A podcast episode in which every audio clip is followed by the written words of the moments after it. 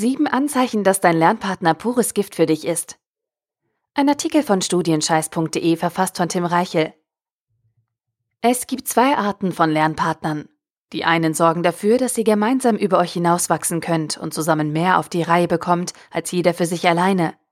Die anderen zapfen die Energie ab, nutzen dich aus und blockieren dich. Es gibt Lernpartner, die Gift für dich sind. Sie sind nicht nützlich oder hilfreich. Sie sind lästig und eine Gefahr für deinen Erfolg im Studium. Sie rauben deine Kraft und zerstören deine Motivation. Ganz langsam. Wie eine kleine Dosis Gift, die dir immer wieder verabreicht wird. Kennst du das Gefühl, nach dem gemeinsamen Lernen mit einem oder mehreren Kommilitonen nichts wirklich geschafft zu haben?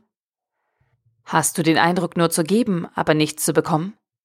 Fühlst du dich nach dem Treffen mit deinem Lernpartner oft schlecht? Dann pass jetzt auf. Giftige Lernpartner kannst du leichter erkennen, als dir vielleicht klar ist. Hier sind sieben Anzeichen, auf die du bei eurer nächsten gemeinsamen Lernsession achten solltest. Erstens. Dein Lernpartner nutzt dich aus.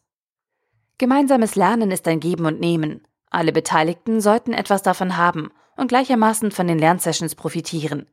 Natürlich gibt es hin und wieder Konstellationen, in denen jemand mehr Arbeit investiert und sich größere Mühe gibt als der Rest. Das ist ganz normal. Doch wenn diese Person immer du bist, läuft in deiner Lernbeziehung etwas schief. Wenn sich deine Lernpartner gemütlich zurücklehnen und nur darauf warten, dass du die ganze Arbeit machst, um dann lethargisch die fertigen Ergebnisse aufzuschreiben, müssen deine Alarmglocken losgehen. Du wirst ausgenutzt. Deine Partner sind dann nichts weiter als Parasiten, die sich an dich dranhängen und etwas von deiner Leistung abhaben wollen. Zweitens, dein Lernpartner zerstört dein Selbstvertrauen. Noch viel schlimmer als Lernpartner, die dich ausnutzen, sind solche, die dich mental ausbeuten und dein Selbstvertrauen zerstören.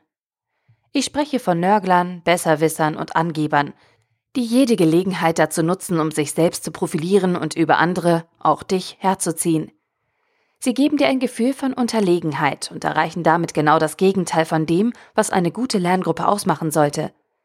Anstatt sich gegenseitig stark zu machen, schwächen sie dein Selbstwertgefühl. Sie kritisieren, demütigen und verunsichern dich. Darauf kannst du nicht nur verzichten, du musst. Drittens, dein Lernpartner macht dich unproduktiv. In der Gruppe nimmt die Produktivität des Einzelnen in der Regel ab.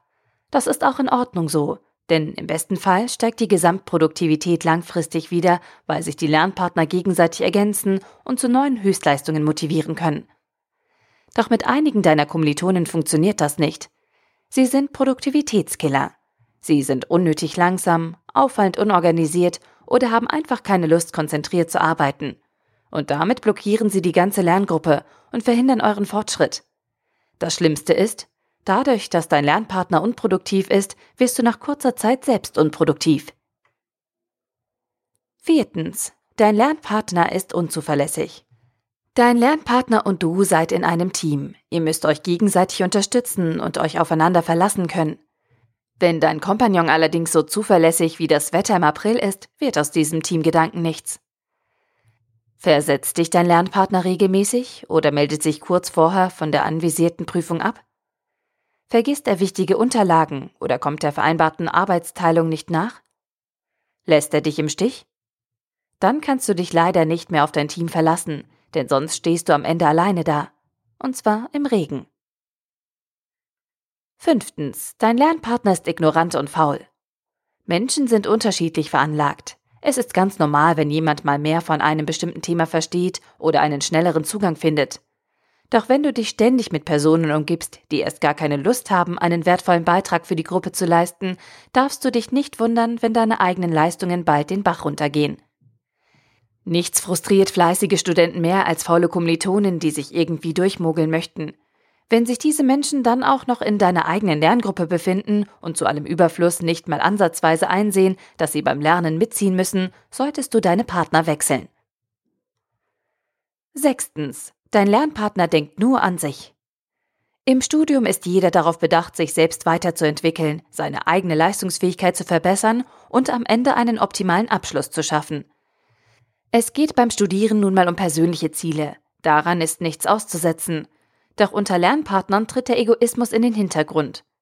Zumindest sollte er das. Doch einige deiner Kommilitonen werden sich nicht darum kümmern. Für sie haben Lerngruppen nur einen Zweck. Sie sollen ihnen nützlich sein. Sie nutzen eure Treffen nicht dafür, um gemeinsam am Vorlesungsstoff zu arbeiten, sondern haben nur eines im Sinn. Sich selbst. Sie wollen profitieren. Was mit dir passiert, ist ihnen egal. Und dementsprechend sollten sie dir auch egal sein.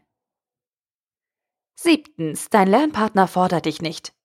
Zu einer guten Lernpartnerschaft gehört auch Reibung. Wenn ihr gemeinsam wachsen wollt, müsst ihr euch gegenseitig fordern, offen diskutieren und konstruktive Kritik üben. Nur so ruft ihr das Potenzial eurer Lerngemeinschaft voll ab und könnt eure Verbindung optimal nutzen. Wenn dein Lernpartner allerdings völlig passiv ist und sich darauf beschränkt, alles nachzuplappern, was du vorgibst, wird aus diesem Plan nichts. Dann entwickelt sich niemand von euch weiter und eure Lerngruppe wird zur Leistungsbremse.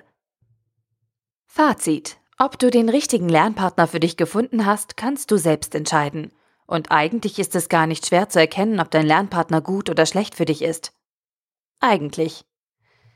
Doch leider hinterfragen viele Studenten die Beziehung zu ihren Kommilitonen nicht, sondern nehmen jede Zweckgemeinschaft als gegeben und unveränderlich hin. Doch das ist Quatsch und wird auf lange Sicht unglücklich machen. Konzentriere dich einfach ein bisschen darauf, mit welchen Menschen du dich beim Studieren umgibst. Achte auf die Anzeichen von eben und ziehe dann deine Konsequenzen daraus. Dieses Bewusstsein ist das beste Gegengift gegen Lernpartner aus der Hölle. Der Artikel wurde gesprochen von Priya, Vorleserin bei Narando.